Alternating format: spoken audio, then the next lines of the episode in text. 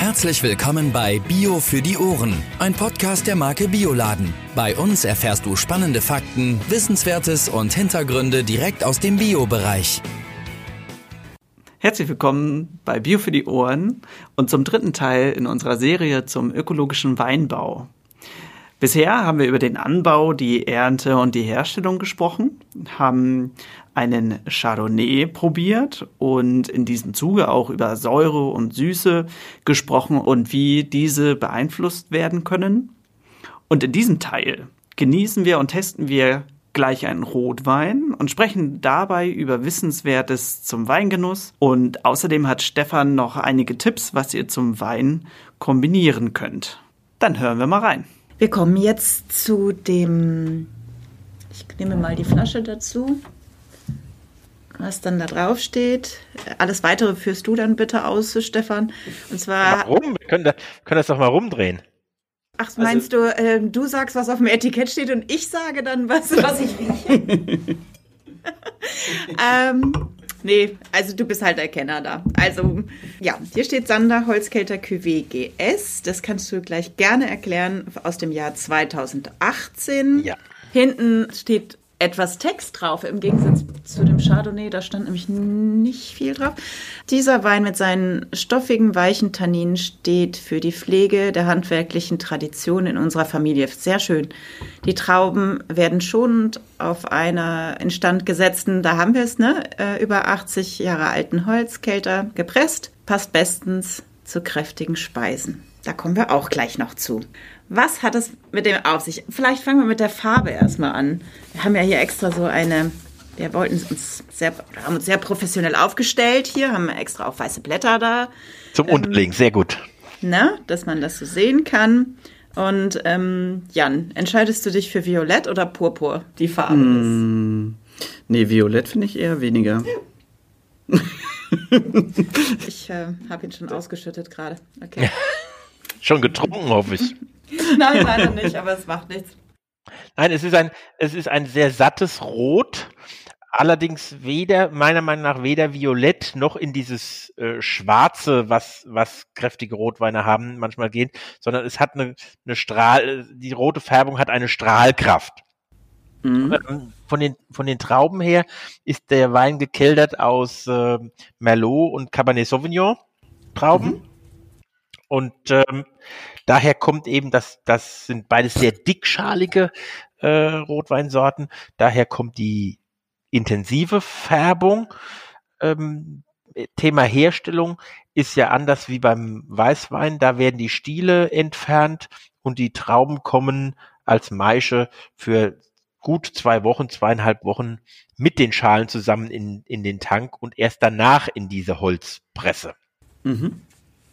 Was den Wein dann geschmacklich ausmacht, ist das Runde, ist das angenehme schon schon im Geruch. Man hat gleich eine Nase voll, aber man hat nichts, was irgendwie äh, säuerlich oder streng einem daherkommt, sondern der Wein ist ein Gesamtgebilde und ich glaube, das hat damit zu tun, äh, wie wir ihn behandeln. Der wird dann mit der hm. Presse hm. nur in einem Pressvorgang ausge, ausgekeltert und kommt dann in Holzfässer für ein Jahr, um einfach die, die Tannine, die, die traubeneigenen Gerbstoffe mit den Holzgerbstoffen zu verbinden, dass das, dass das eine runde, runder, ein süffiger Wein ist, obwohl er knochentrocken ist, wie man so schön sagen kann. Das testen wir mal kurz. Mhm. Also die optimale Trinktemperatur ist zwischen 17 und 18 Grad. Ich weiß nicht, ob es dir auch so ging. Du hast es direkt hinten gespürt. Das hat ja. sich echt zusammengezogen. Wird warm. Ja, sehr lecker. Ja, es ist ein, es ist ein Wein, der den ganzen Mund berührt. Mhm. Also man hat den ersten Eindruck schon vorne auf der Zunge, aber auch hinten ganz am Ende der Zunge links und rechts hat man eine, ein wohliges, ein samtiges Gefühl von, von der Traube. Und das, Total. das ist das, was für mich einen hochwertigen Rotwein kennzeichnet, dass ich da Nachgeschmack habe, dass ich Länge habe, dass ich nichts Eckiges habe. Das ist für mich super. Und 2018 war natürlich auch ein sehr warmes, sonniges Jahr. Also wie schön das sich auf die ganze Zunge legt. Das ist ganz toll am Ende nochmal. Ne? Mhm. So kommt er nochmal Ganz fein. Ganz sonniges Jahr, sagst du. Und ähm, das spiegelt sich in dem Wein. Das spiegelt, spiegelt sich einfach in der, in der Reife, in der, in der Wärme des Weines nachher wieder. Hm. Jetzt hast du mehrfach von Tanninen gesprochen. Wofür stehen die? Wofür sind die wichtig in dem Wein? Bei, vor allen Dingen natürlich beim Rotwein. Mittlerweile arbeiten wir auch bei Weißweinen. Ach, das ist spannend. Spielen wir wieder mehr mit den Tanninen, gerade bei dem Chardonnay, den wir vorhin hatten. Ähm, das hört sich jetzt so an, als würden wir die zugeben. Das ist falsch. Also da muss ich, muss ich ganz klar nicht, dass da ein falscher Eindruck entsteht, sondern die, die Tannine sind Bestandteil der Beerenhäute und der Schalen, sind, sind Gerbstoffe. Und äh, durch den Verarbeitungsprozess, die Dauer der, des Kontaktes vom Saft mit den Kernen und den Schalen und jetzt wieder den, der, der Schulterschluss zu der, wie stellen wir fest, wann die Trauben geerntet werden. Da habe ich äh, vorhin gesagt, dass ich das besonders auf dem kurzen Dienstweg gerne mache, dass ich auf den Schalen und auf den Kernen drauf rumkaue.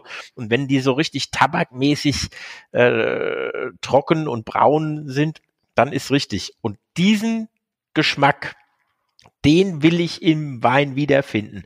Und diese Gerbstoffe sind ein Hauptmerkmal, ähm, dass der Wein auch eine gewisse Lagerfähigkeit mit sich bringt, eine mhm. reduktive Art und eine Stabilität, die eben für ein, ein Wein ist immer eine Momentaufnahme, aber wir wollen ja Weine erzeugen, die über Jahre lang ähm, bestehen und halten. Und da gehört ein gewisser Anteil an diesen Gerbstoffen, an diesen Tanninen mit, mit dazu. Natürlich. Mhm. Nicht, nicht irgendwo, nicht irgendwo zugesetzt, sondern aus der, aus den Traubenkernen maßgeblich. Äh, du sag mal, Stefan, wie lange ist denn jetzt so ein Wein, den wir offen haben, haltbar? Das hängt ganz stark damit zusammen, was du mit dem Wein ähm, machst. Also wenn du die Flasche leer trinkst bis auf die untersten zwei Daumen, Mhm. Wäre meine Empfehlung, wäre meine Empfehlung, spring über deinen Schatten und trink die auch noch. Wenn in der Flasche noch die Hälfte drin ist, ähm, also ich meine in der zweiten Flasche von dem Abend, dann Nachdem man bei der ersten über seinen Schatten gesprungen ist, die zweite aufmacht. Nein, äh, äh, Spaß beiseite. Wenn die noch halb voll ist, einfach einen Korken drauf. Am besten ist, man hat solche Plastik- oder Griffkorken aus Kork in seiner Küchenschublade irgendwo liegen. Die mhm. drauf ähm, und den Wein in den Kühlschrank gestellt. Ah, okay. Dann kann ich bei unseren Weinen sagen, dass man sie immer für mindestens eine Woche noch sehr, sehr gut genießen kann. Eine Woche. Mhm. Problemlos. Ähm, das ist nicht, nicht das, das ist nicht der Fall, wenn ich die halbe Flasche auf meinen Küchentisch stelle, ans Fenster in die Sonne. Mhm. Äh, es ist, es ist wie bei Obst auch. Wenn es im Kühlschrank ist, lagert es besser. Es wird, es bleibt länger frisch. Und von daher ist meine Empfehlung, ein Korken drauf, nicht unbedingt der, der drin war, weil da ist das Problem, der hat ähm, ja eine Form, dass er eigentlich nur falsch rum wieder sehr leicht reingeht. Stimmt. Hm. Und die Oberseite ist ja, oder man muss sie gut sauber machen. Äh, oder man muss sich die Mühe geben, Mühe machen und muss wirklich mit ein bisschen Kraft ihn wieder so rum reindrücken, wie er rein war, weil die Außenseite ist halt von der Sauberkeit, ist nicht meins. Ähm, mhm. Auch Rotwein gerne im Kühlschrank aufbewahren. Auch wenn ich ihn später warm trinken will, dann muss ich ihn halt eine Stunde früher rausnehmen, weil der von der Haltbarkeit natürlich im Kühlschrank länger hält, länger frisch bleibt. Ja.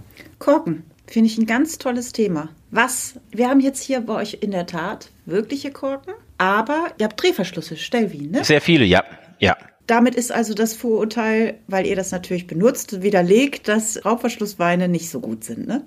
Das hält sich ja doch noch hartnäckig, aber ich glaube, der setzt sich durch. Ist das richtig?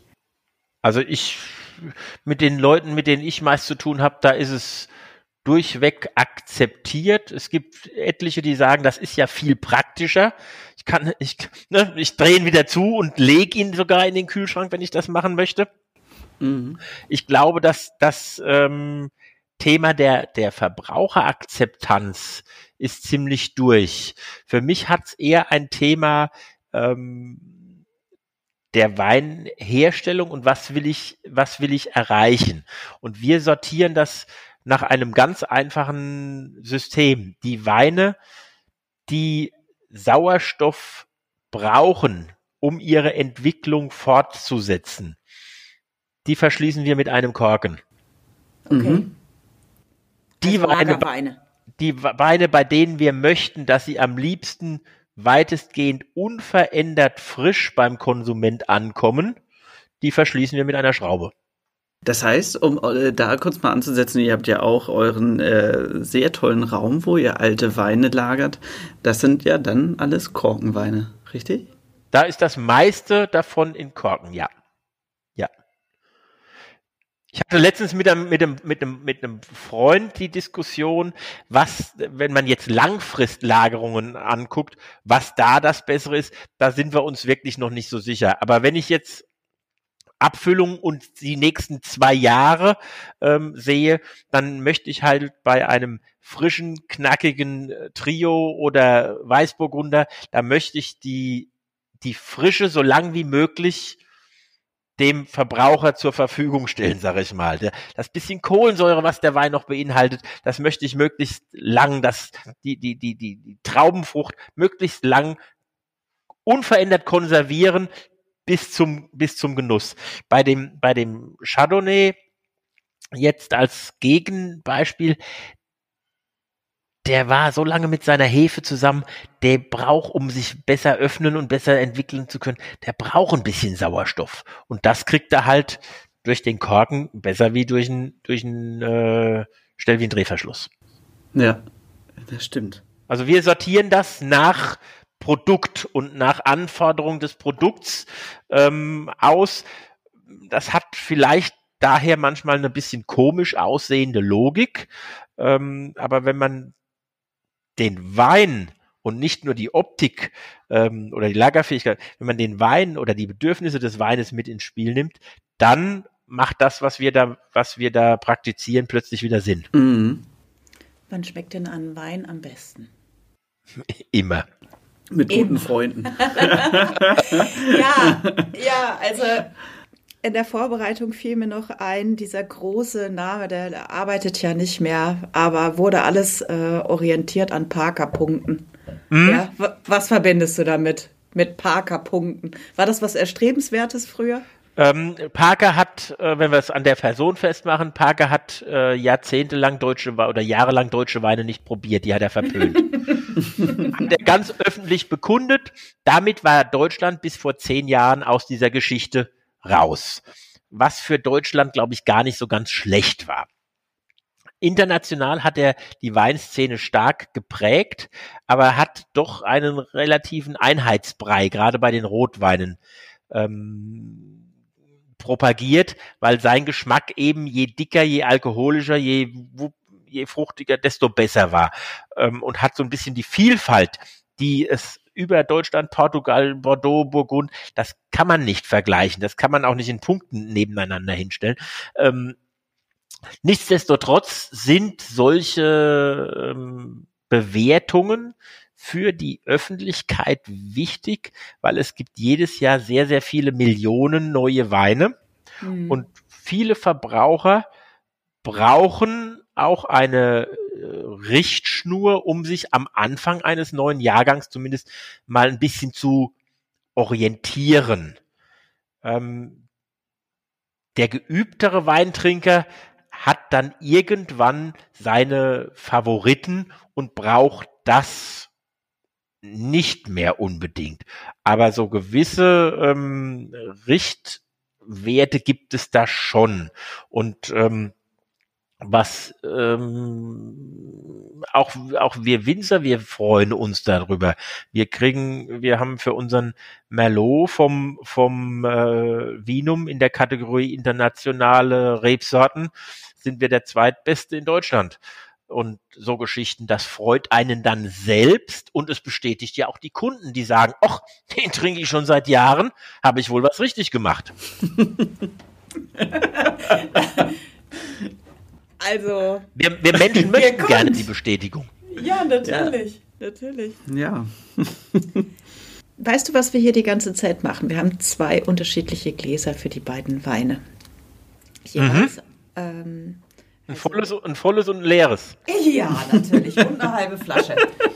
ähm, nein, wir haben einmal ein ähm, Glas, was wir, das habt ihr in der Degustation immer, ne, äh, Jan, bei euch in Ja, das haben wir in unseren Seminaren. Äh, und ich habe ein, äh, also wir haben hier noch äh, zwei große äh, Bordeaux Merlot-Gläser, also sehr groß und bauchig. Ja. Die haben wir noch für euren Cuvée benutzt und wir mhm. haben ein Chardonnay-Glas für den klassischen Chardonnay.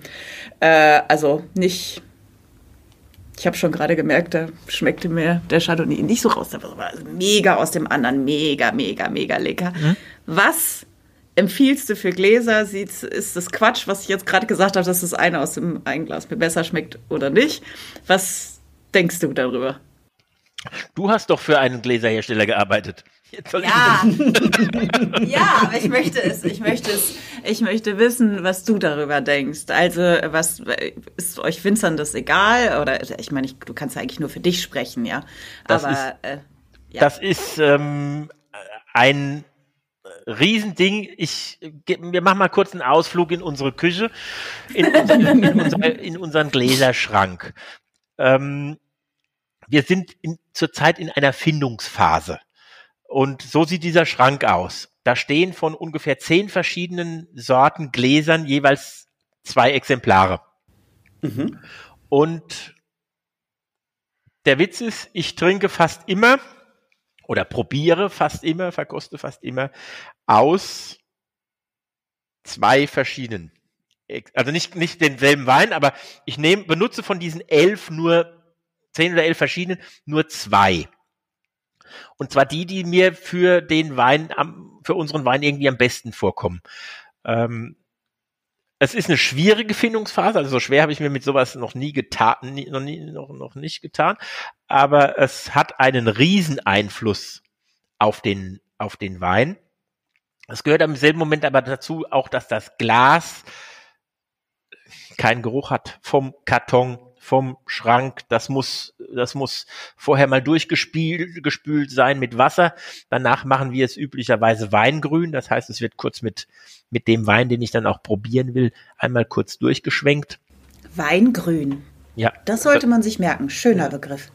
Und ich bin, ich bin in meinem, in unserem Schrank noch nicht am Ende, möchte aber gerne betonen, dass das Glas einen riesigen Einfluss hat und einen Wein unterstützen kann, genauso wie es einen Wein kaputt machen kann.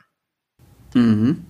Und da geht es nur ums Probieren. Das muss man für sich selbst ausprobiert haben. Und ich mag gerne ein bisschen großvolumigere ähm, Gläser, weshalb ich dir schenk den Chardonnay einfach mal in eines deiner Rotweingläser ein. Mm, Habe ich das, auch schon gedacht. Das tut dem bestimmt gut. Hm. Und diese Inao-Gläser, das sind die relativ schlanken Weißweingläser, die sind natürlich standardisiert. Ähm, man kann Weine gut damit vergleichen. Sie holen aber wahrscheinlich nicht immer das Optimum aus dem Wein. Ja, das hat mein ehemaliger Chef auch gesagt. Also man kann jeden Wein besser machen, aber man kann einen schlechten Wein nicht sehr gut machen. Das geht nicht, nee. Hm. Ja, und insofern. So, ach so, ich wollte es ja um. Das ich immer so ein bisschen. Könntest du uns denn noch ähm, Tipps geben, was man zu dem Chardonnay ähm, essen kann und auch zu dem denn das sind äh, ganz tolle Weine. Wahrscheinlich kann man es sogar hintereinander weg als Vorspeise und zum Hauptgang dann den Rotwein? Oder hast du Ideen mitgebracht? Mitgebracht noch nicht, aber für mich ist, wenn man den, der, der Chardonnay ist in sich ein sehr schmeichelnder Wein, ein sehr äh, softer, äh, dem ich, wenn ich an Essen denke, gerne irgendetwas Intensives mitgeben möchte. Das, mhm. kann, das kann bei einem, wenn ich, wenn ich an einen Käse denke, gerne was bisschen intensiveres wie in Münster sein. Mhm. Das kann, wenn ich an warme Mahlzeit, sag ich mal, wenn ich an was zu essen denke, gern was sein, so, so ein äh, überbackenes Chicorée-Gratin mit, mit, mit, mit ein paar Orangen, dass ich da so ein paar Bitternoten drin habe von dem, von dem Chicorée oder den o Orangen. Das könnte was sein, Pasta mit ein paar Pfifferlingen und groben Pfeffer oben drüber, so in die Richtung, dass ich einen würdigen Gegenspieler habe, der, der nicht zu zurückhaltend ist, sondern da muss Geschmack im Essen, im Essen dabei sein. Mhm. Und beim äh, Rotwein, das, äh, der übrigens aus den, den Trauben Merlot und Cabernet Sauvignon besteht, ähm, würde ich im Gegenzug eher etwas sehr Softes nehmen. Also da eher, ähm, wenn wir bei so einer Grat beim so einem Gratin bleiben, lieber ein Kartoffelgratin mit so einer Sämigkeit mhm. ähm, dazu ähm, und ein paar gegrillte Auberginen als sowas wie Chicorée, was so diese Bitternis mitbringt.